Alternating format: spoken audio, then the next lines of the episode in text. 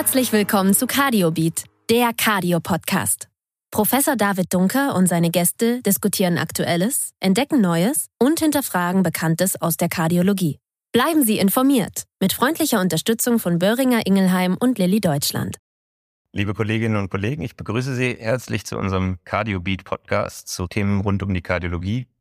Mein Name ist David Dunker, ich leite das Hannover Herzrhythmuszentrum an der Klinik für Kardiologie und Angiologie der Medizinischen Hochschule Hannover. Und in unserer heutigen Folge beschäftigen wir uns mit dem Thema, was uns Ärztinnen und Ärzte alle herumtreibt, nämlich Zeitmanagement im Klinikalltag. Wie kann ich meinen Tag besser planen? Wie kann ich mich besser strukturieren? Und welche Herausforderungen erfordert dieses Selbstmanagement? Und dafür freue ich mich auf einen ganz besonderen Gast, einen ausgewiesenen Experten zum einen in der interventionellen Kardiologie, aber eben auch in Sachen Zeitmanagement in der Klinik. Professor Alexander Garnem. Er ist Chefarzt Kardiologie und internistische Intensivmedizin in der Asklepios Klinik Nord Heidberg in Hamburg und beschäftigt sich seit vielen Jahren auch mit dem Zeitmanagement von Ärztinnen und Ärzten und hat dazu das Buch Anatomie der Zeit, Selbstmanagement für Ärzte veröffentlicht. Und mit ihm möchte ich mich heute über dieses besondere Thema ein bisschen über den Tellerrand unterhalten. Alex, herzlich willkommen. Schön, dass du da bist. Lieber David, vielen Dank für die Einladung. Alex, wir kennen uns jetzt schon seit vielen Jahren und du weißt, du hast mich von Anfang an immer sehr beeindruckt. Und man könnte jetzt sagen, was macht ein interventioneller Kardiologe mit Zeitmanagement? Aber ehrlich gesagt, als du mir das erzählt hast, und du hast mir das sehr früh erzählt, dass du dieses Projekt hast, da hat mich das überhaupt nicht überrascht.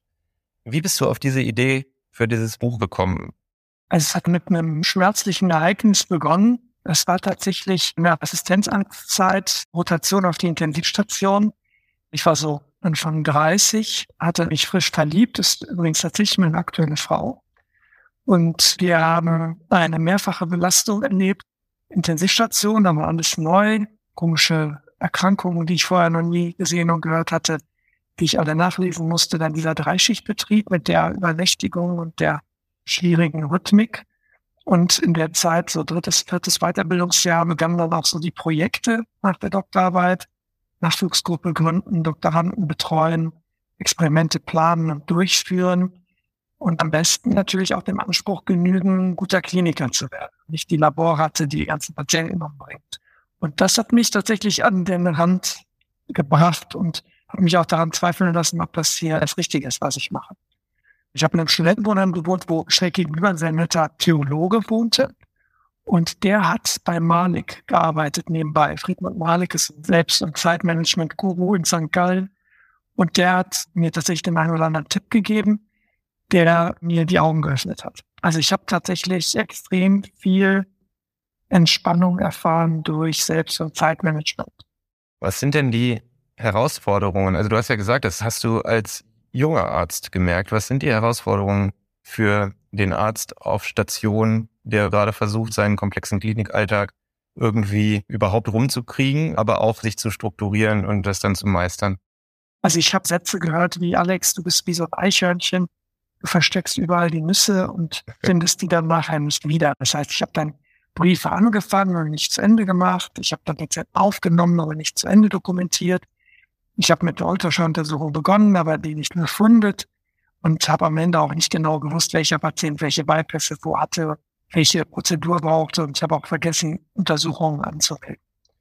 Und das zog sich. Irgendwann hatte man dann tatsächlich sehr viel Frust, weil man alles nacharbeiten musste und länger bleiben musste.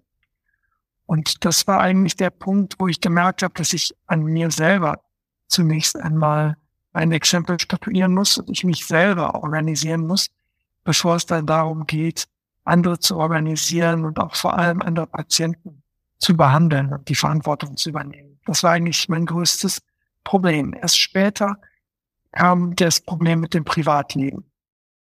Also heißt das, das sind Steine, die wir uns selber in den Weg legen oder sind das auch Strukturen, in denen wir arbeiten? Es klingt jetzt so, als wärst du das Eichhörnchen gewesen und du hättest eigentlich ein anderes Tier sein müssen. Ja, du hast recht. Das Bild ist sehr gut.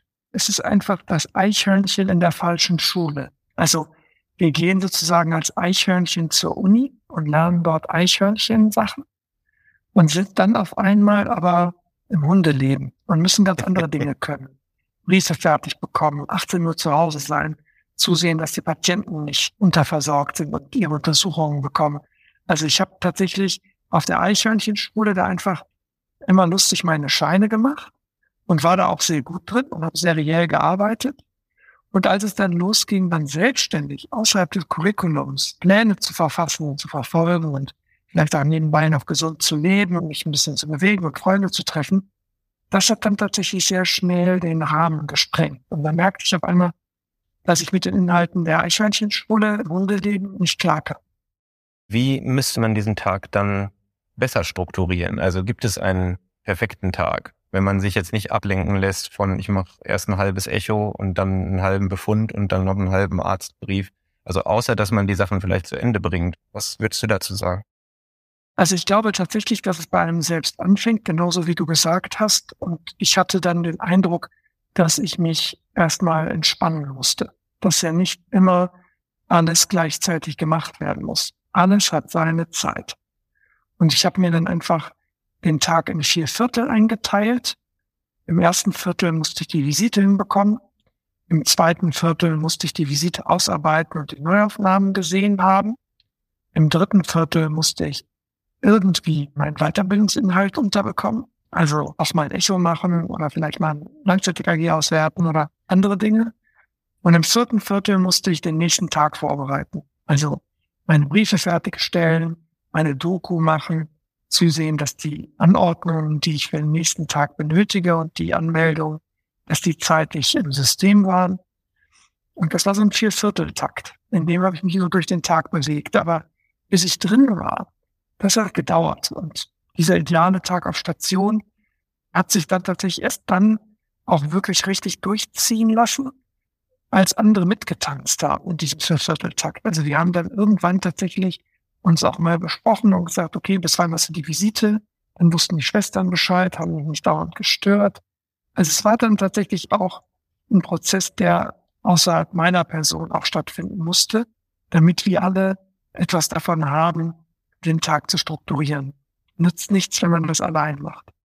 Ja, das ist ein wichtiger Aspekt, dass wir in der Klinik gar nicht wie in einem Praxisalltag unseren eigenen Tag nur durchtakten, sondern im Team arbeiten und da auch sehr viele Störfaktoren, sage ich mal, für so einen strukturierten Tag einfallen. Also zum Beispiel die Schwestern, die natürlich zwischendurch Fragen haben oder vielleicht der Oberarzt, der irgendwann zur Visite kommt, aber natürlich auch dann, wenn er vielleicht mit seinen Interventionen mal fertig ist oder andere Termine, die dann dazwischen kommen. Also man ist zu einem Großteil auch fremdbestimmt in diesem Setting, richtig? Ja, das sehe ich genau wie du. Die Fremdbestimmung beginnt damit, dass wir ja in einer Abhängigkeitssituation sind. Wir wollen etwas lernen und sind abhängig von Menschen, die uns das dann beibringen. Das ist der eine Grad der Komplexität. Der nächste Grad der Komplexität ist in meinen Augen auch der Digitalisierungssprung. Das heißt, all das, was du zu Hause so mitnimmst mit Essen bestellen über deine App oder Einkäufe machen über Rewe Online oder bei Amazon oder andere Dinge, Netflix, das ist alles digital. Und wir leben aber in einer sehr analog geprägten Welt mit so Digitalisierungssprüngen. Und das macht ziemlich porös. Neben dem Selbst- und Zeitmanagement finde ich auch Energiemanagement total wichtig und diese innere Kraft aufrechtzuerhalten, zu wissen, warum ich am nächsten Morgen da wieder hingehe, wo es so analog hergeht und wo ich so Schwierigkeiten habe, meine Inhalte zu lernen. Das ist auch nochmal eine Kunst, die man lernen muss und die man, glaube ich, innerhalb dieses Themas, das dich interessiert und mich auch so umtreibt, das muss man mit berücksichtigen. Also man muss die Energie so managen, dass man dann tatsächlich auch auf der Station immer auf Ballenhöhe ist und zu Hause auch nicht ganz ausgelaugt ankommt, sondern noch Zeit hat für die Dinge, die einen persönlich am Herzen liegen. Ja, und ich fand es sehr gut, dass du das gerade gesagt hast, dass man das gemeinsam umstrukturieren muss. Also, dass man sich einigt auf, wann ist vielleicht die Rückfragezeit für Schwestern. Wenn sich alle darauf einigen, dann können sich alle dran halten und dann hat man das fokussiert auf eine bestimmte Zeit. Aber wenn ich jetzt vielleicht nochmal auf deinen Anfang zurückkommen darf, da hast du ja gesagt, Selbstwirksamkeit und Selbstmanagement ist wichtig. Und das ist auch etwas, was du in deinem Buch beschrieben hast. Kannst du deine Methode da mal kurz schildern? Was kann man da praktisch für tun? Also für mich gab es einen Paradigmenwechsel. Und der Paradigmenwechsel war der, zu verstehen, dass das, was ich für wichtig halte, eigentlich dringlich ist. Und das, was ich für dringlich halte, fast nie wichtig ist. Also ich gebe dir ein Beispiel, E-Mails lesen. Die E-Mails, die du liest und bearbeitest, wirken ja immer wie so ein Stein, der dir im Schuh drückt und dich stört. Das muss irgendwie weg. Aber wer sagt das? Wer sagt, dass die weg müssen? Im Grunde genommen sind das ja Dinge, die erledigt werden müssen, natürlich, weil sie dringlich sind und weil Menschen was von einem wollen. Aber am Ende das Wichtige davon zu unterscheiden, also beispielsweise die Doktorarbeit zu schreiben oder Sport zu machen, was auch immer einem das Freude macht, oder ausreichend zu schlafen, das gerät auf den Hintergrund, weil es ist ja nicht dringlich. Also das Dringliche drängt sich auf und das Wichtige wird sehr schnell aus dem Blick verloren. Und das führt dazu, dass man in so einer Art Dringlichkeitsfalle ist. Also ganz klassisch, man nimmt sich morgens vor oder am Vorabend das, das und das zu erledigen. Und man endet aber damit, dass man tatsächlich die Wohnung aufräumt oder irgendwelche E-Mails beantwortet oder so andere Haken auf der Checkliste setzt, aber nicht die dicken Brocken. Und der Paradigmenwechsel, der bei mir stattgefunden hat, ist, dass ich die wichtigen Dinge erkennen musste, aufschreiben musste und nach ganz oben auf meine Liste setzen musste. Und die hatten dann tatsächlich ganz spezielle Zeitpunkte. Also als ich die April geschrieben habe, beispielsweise, habe ich mir einfach die Kugel gegeben und bin morgens um sechs an den Schreibtisch und habe anderthalb Stunden, zwei Monate lang, jeden Morgen anderthalb Stunden an der April geschrieben. Weil es einfach, wenn ich das abends gemacht habe, war ich so kaputt. Ich sagte schon Energiemanagement, dass ich dann auch nicht produktiv war. Das hat mich dann frustriert. Und dann war ich in so einer Spirale, die zum Unglück führt. Wenn ich aber sage, ich mache das Wichtige und setze mir dafür Termine morgens, dann ist es tatsächlich so, dann startet der Tag schon gut und selbstwirksam. Und dann ist eigentlich auch ganz egal, was den Tag über passiert. Denn das Wichtigste hat man erledigt. Man ist wieder in der Abend zwei Seiten weitergekommen. Und dasselbe gilt auch beim Abnehmen oder gesund schlafen oder in Beziehungsfragen. Wenn man sagt, ich will mich jetzt mehr mit meinen Kindern beschäftigen, dann muss man dafür Zeit finden und die auch wegblocken. Ja, hast du noch mehr Beispiele für dringlich und wichtig? Also diese Dringlichkeitsfalle ist im Grunde genommen auch jede Unterbrechung. Also ein gutes Beispiel für dringlich und wichtig ist, man hat sich gerade hingesetzt und will seine Briefe schreiben und dann kommt wirklich alle zwei Minuten einer die Tür rein und stört. Darf ich dich was fragen? Kannst du noch dies? Willst du noch jenes? Und diese Dringlichkeit, die stört so sehr, weil man sich immer wieder nach jeder Unterbrechung neu reindenken muss. Also Dringlichkeiten sind nicht nur das Teufelchen auf deiner Schulter, was dir sagt, check deine Mails, du willst unbedingt bei null E-Mails nach Hause und beantworte die Mail von deinem Doktorvater oder von deinem Vorgesetzten am besten innerhalb von zwei Minuten, sondern auch die äußeren Teufelchen, die um einen rum sind und einen aus dem Tritt bringen. Also ich persönlich habe das als wichtigste Take-Home-Message für mich wahrgenommen, dass es zwei stille Stunden geben muss auf der Station oder auch im Büro, wo man mal eine Stunde am Stück in Ruhe arbeiten kann. Und nicht gestört wird und die Tür zulassen darf. Ja, richtig. Das ist etwas, was dich extrem weiterentwickelt, finde ich, weil du dir etwas vornimmst und das dann machst. Und das ist irgendwie sehr befriedigend. Und du wirst dann auch reingesogen in diese Befriedigung, weil die Dinge, die du dir vornimmst, machst du auch. Du erfährst Selbstwirksamkeit. Und das verstärkt einen wiederum positiv. Alles andere ist ja nicht so selbstverständlich, dass sich das positiv verstärkt. Also zwei Seiten mehr in der Bild zu schreiben, kein positiver Trigger. Wohingegen ein Post abzusetzen, der 500 Likes bekommt oder eine Netflix-Serie zu gucken, das ist akute dopaminerge Befriedigung. Und die ist wiederum ein niederer Beweggrund. Die führt dazu, dass wir einen Dopaminkick bekommen und wir immer wieder weitermachen. Und diese wichtigen Dinge, also Sport machen, Diabel schreiben, Projekte machen, mit den Kindern auf den Spielplatz gehen, bevor die ins Bett gehen, die drängen sich nicht auf und werden vernachlässigt.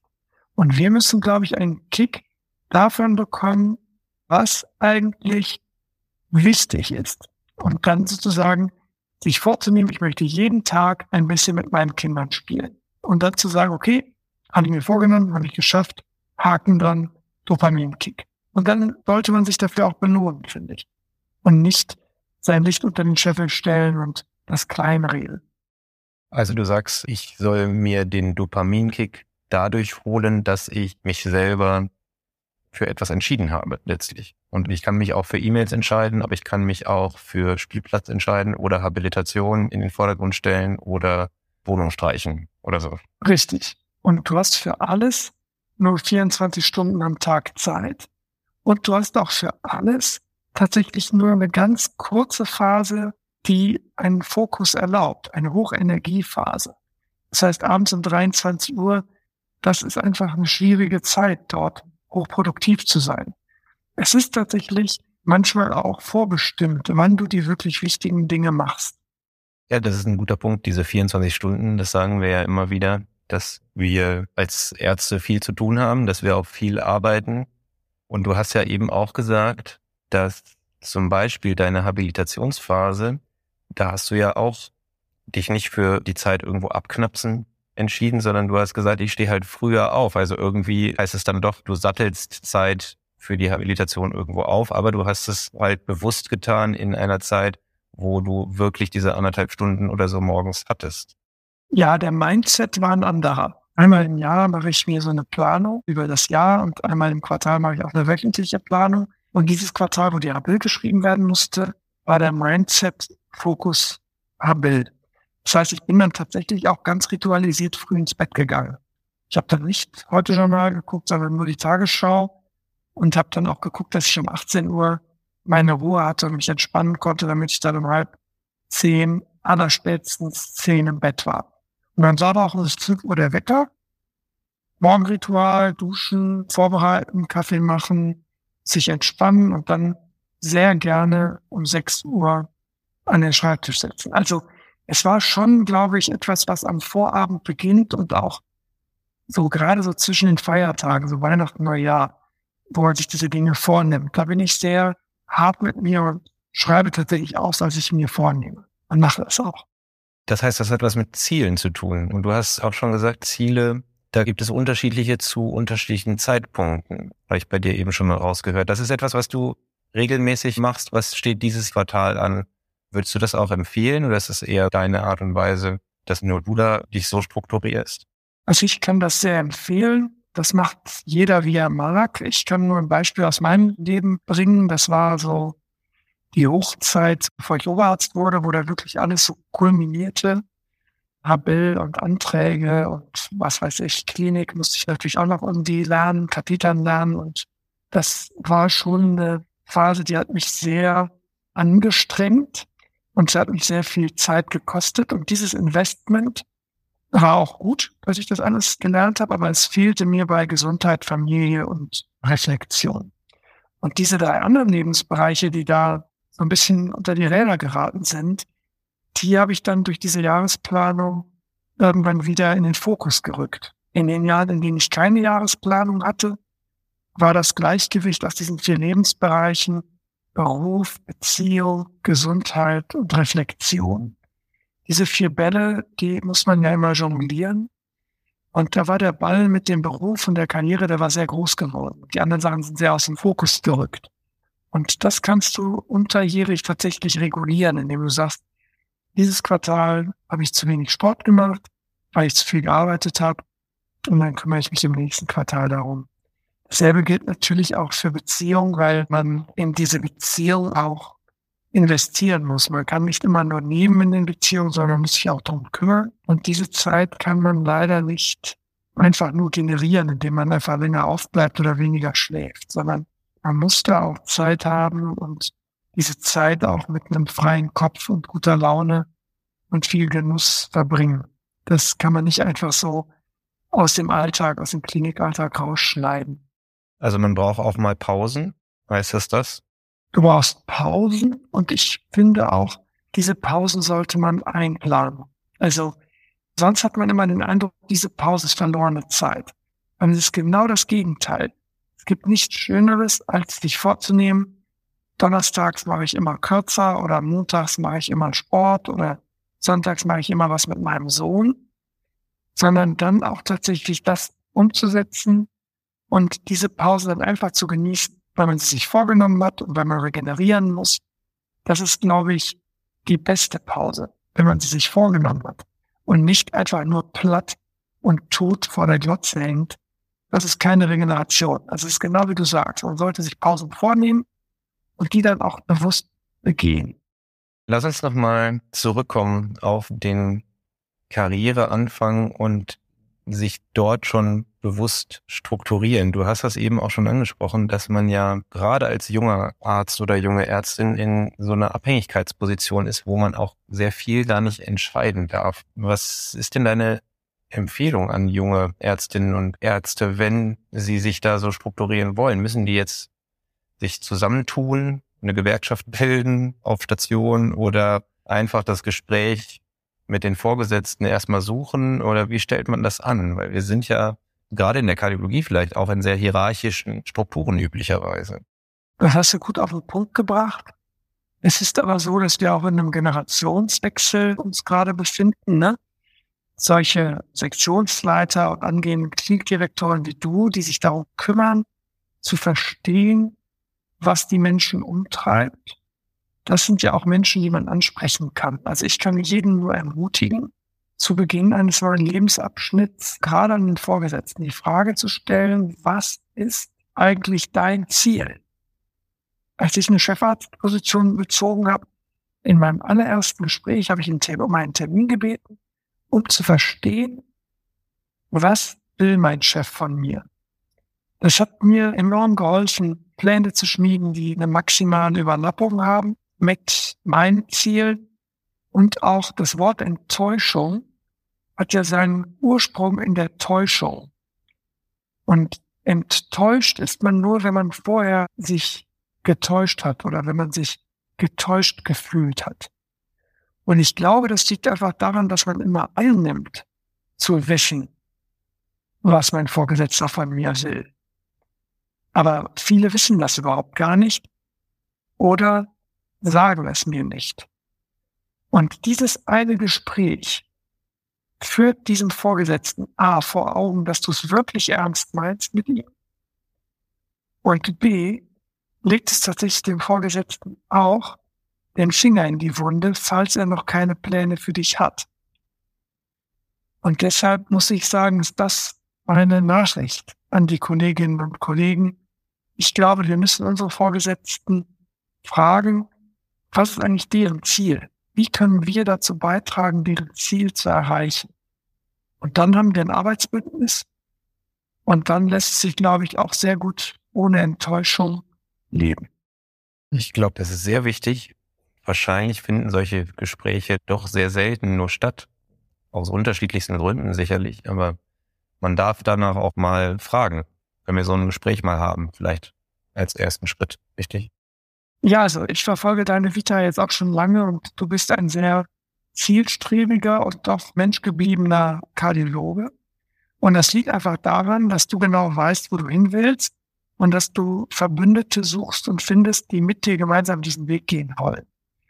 Und das ist etwas, das macht dich aus.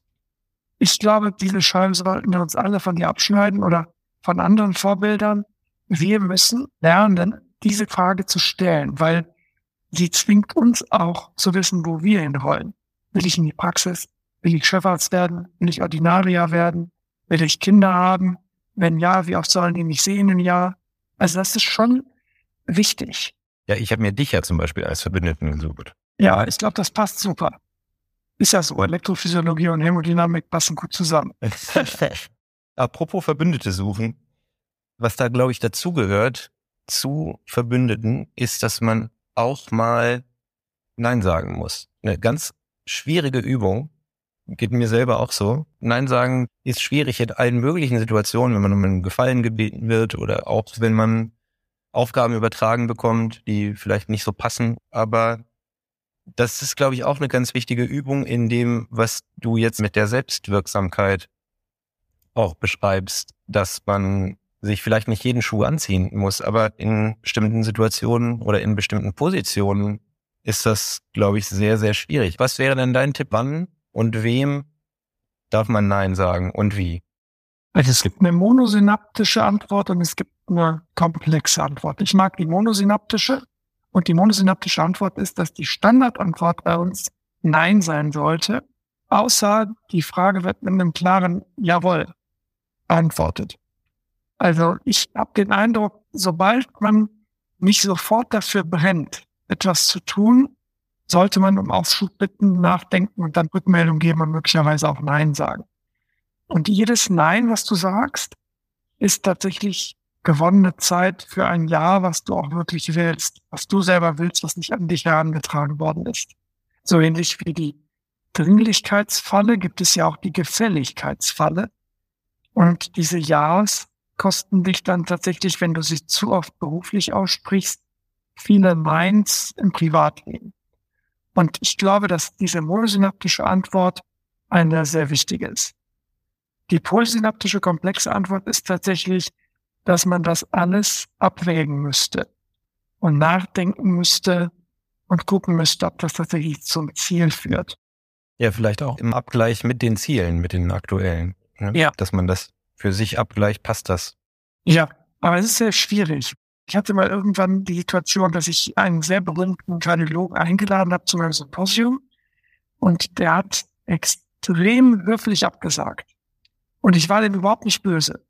Und er hat eine so beeindruckend empathische und nette E-Mail geschrieben, dass ich mich total gefreut habe, auch als er abgesagt hat. Und das ist, was ich daraus gelernt habe. Dieses, ich will den nicht enttäuschen. Ich sag mal lieber ja. Das ist nicht so. Man kann ruhig Nein sagen und dann ist auch keiner enttäuscht. Enttäuscht sind alle, wenn man dann irgendwie Ja sagt und dann kommt irgendwie alles viel zu spät und alles lieblos und eigentlich wollten es beide nicht auf die Art und Weise. Das ist viel schlimmer. Das ist die polysynaptische Antwort, zu verstehen, dass ein Nein auch nicht immer auch verletzend sein muss. Ja, ich glaube, das ist etwas, was man auch üben muss, vielleicht. Sich auch vornehmen kann. Ja. Ich habe jetzt Ja gesagt und das nächste Mal prüfe ich das gut und nehme mir vor, ein Nein zu überdenken. Also man sollte sich jetzt natürlich nicht eine Standardantwort Nein vornehmen. Ich glaube, das wäre eine schlechte Übung, aber ich glaube, wenn man sich darauf vorbereitet, fällt es vielleicht leichter, dann auch mal mit dem Nein auch ins Rennen zu gehen. Zumindest als Option. Genau, so. Also das Nein ist ja überhaupt nicht Dopaminmerk. Und wie mache ich das Dopaminmerk? Ich schreibe tatsächlich den Termin, den ich abgesagt habe, mit Bleistift in den Jahreskalender bei mir. Also bei mir gibt es im Jahreskalender zahlreiche Samstage und Sonntage und andere schöne Tage, die ich mit meiner Familie verbringe, wo mit Bleistift drin steht, XY-Workshop oder dies oder jener Vortrag oder da eine Einladung oder hier und da. Und immer dann, wenn ich an diesen Kalender gehe und mir einen Kaffee ziehe und den nachmittags mit meiner Frau trinke, denke ich mir, ja, ist doch viel besser hier als in XY-Stadt. So mache ich mir das Dopamin-Nerk Nein zu sagen. Ich gucke auf den Kalender, ich gucke auf diese Bleistifttermine und sehe, okay, dieses Nein hat mir das Ja bei meiner Frau ermöglicht. Und deshalb glaube ich, ist das ein Weg, wie man auch ein Nein, klar polysynaptisch, aber doch irgendwie Dopaminmerk machen kann. Ja, das ist ein schöner Vorschlag, um das nochmal zu verstärken, damit man nicht nur das negativ konnotierte Nein im Hinterkopf behält. Ja. Das finde ich gut. Alex, wir haben jetzt sehr viel schon über das Thema Selbstmanagement und Zeitmanagement diskutiert und wir kommen jetzt auch schon langsam zum Ende dieses Podcasts. Neben deinem hervorragenden und für einen Kardiologen ungewöhnlichen Buch, hast du noch andere Tipps, wie sich die Kolleginnen und Kollegen vielleicht noch schlau machen können mit Büchern oder anderen Podcasts oder Apps zu diesem Thema? Also ich bin ja sehr beeindruckt von Ivan Blatter und Bernd Gerob, die beide sehr tolle Podcasts haben rund um das Thema Produktivität. Oh ja. Tolle Typen, sehr gute Tipps. Und ich bin natürlich sehr geprägt von Getting Things Done, dem Buch von David Allen und die sieben Angewohnheiten, Seven Habits von Stephen Covey. Also das sind die beiden Bücher, die mich am meisten geprägt haben und die mir wahrscheinlich auch so ein bisschen geholfen haben, mit dem Alltag klarzukommen. Die werden wir dann also jetzt hiermit nochmal empfehlen. Das finde ich gut. Alex, ich kann das, was du so gut zusammenfasst, kann ich gar nicht nochmal zusammenfassen, aber ich werde in Erinnerung behalten, bin ich ein guter Kliniker oder Laborratte? Das habe ich heute aufgenommen. Ich fand deinen Satz gut, alles hat seine Zeit. Und das gilt für alle Bereiche, über die wir gesprochen haben. Klinische Ausbildung oder auch Beziehungen oder Kinder hat alles seine Zeit. Deine verschiedenen Tipps, glaube ich, sind gut. Den Tag vierteln und schon mal damit eine grobe Struktur schaffen. Dringliches und Wichtiges unterscheiden und vielleicht auch mal klare Punkte setzen. Eine stille Stunde. Allein das ist eine große Herausforderung, das zu schaffen. Aber du hast gesagt, man kann was organisieren. Und viel Genuss, hast du gesagt, in der Beziehung. Und das ist, glaube ich, auch wichtig, dass wir uns darüber freuen, was wir uns vielleicht in anderen Bereichen auch erarbeiten. Das ist das, was ich so mitgenommen habe. In diesem Podcast machen wir es immer so, dass der Gast nochmal am Ende drei Do's und drei Don'ts mitbringt. Und ich würde dich bitten, was sind deine Do's und Don'ts rund um das Zeitmanagement für Ärztinnen und Ärzte. Bevor ich die drei Do's und Don'ts bringe, wollte ich mich ganz herzlich bedanken für deine Initiative in diesem Podcast und wollte mich nochmal bedanken, dass du mich eingeladen hast. Das ist ganz großartig. Ich glaube, das ist eine tolle Idee gewesen von dir und vielen Dank, dass du die Zeit investierst. Meine drei Do's, die ich mitgenommen habe, war Wichtiges zu priorisieren, ein ganz klares Do. Also mache Wichtiges dringlich. Wenn du sozusagen einen Termin setzt, dann hast du sozusagen auch etwas Wichtiges dringlich gemacht, wenn es wichtig ist. Und ich würde nicht darauf hoffen, dass es dringlich wird, weil das macht nur Stress. Das zweite Du ist, nutze Fokuszeiten, plane Erholungszeiten und Pufferzeiten. Und ein Trick dafür ist, dass wir dafür das Energielevel nutzen. Das heißt, wenn wir uns morgens frisch fühlen, sollten wir da zum Beispiel ein Bild schreiben oder andere schöne Dinge tun. Und wenn man abends platt ist, muss man diese Zeit für andere Dinge nutzen, beispielsweise E-Mails. Und natürlich, man sollte irgendwie Mikrohabits aufbauen. Darüber haben wir noch nicht gesprochen. Kleine Angewohnheiten. Also, immer nur die Treppe nehmen. Mit dem Aufzug fahren. Und dann auf diesen Mikroangewohnheiten aufbauen und weitermachen. Und bei den Don'ts, ich hätte tatsächlich gesagt, aus Gefälligkeit Ja sagen. Das ist natürlich ein Don't. Dann ein Fehler, den ich immer wieder mache, mehr als 50 Prozent der Zeit verplanen.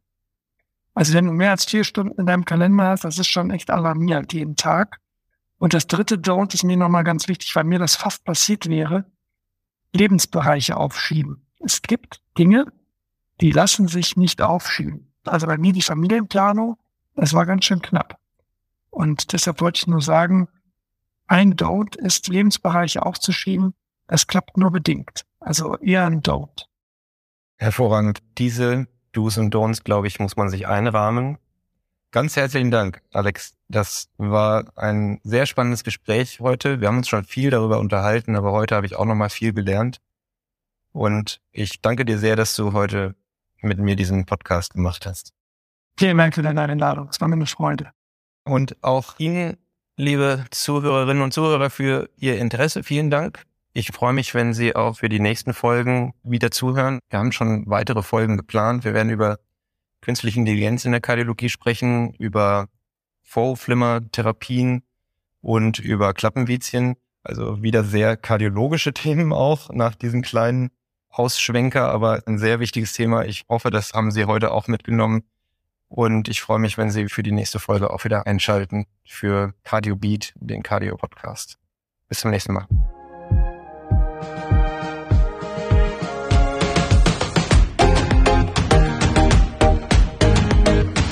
Das war Cardio Beat, der Cardio Podcast.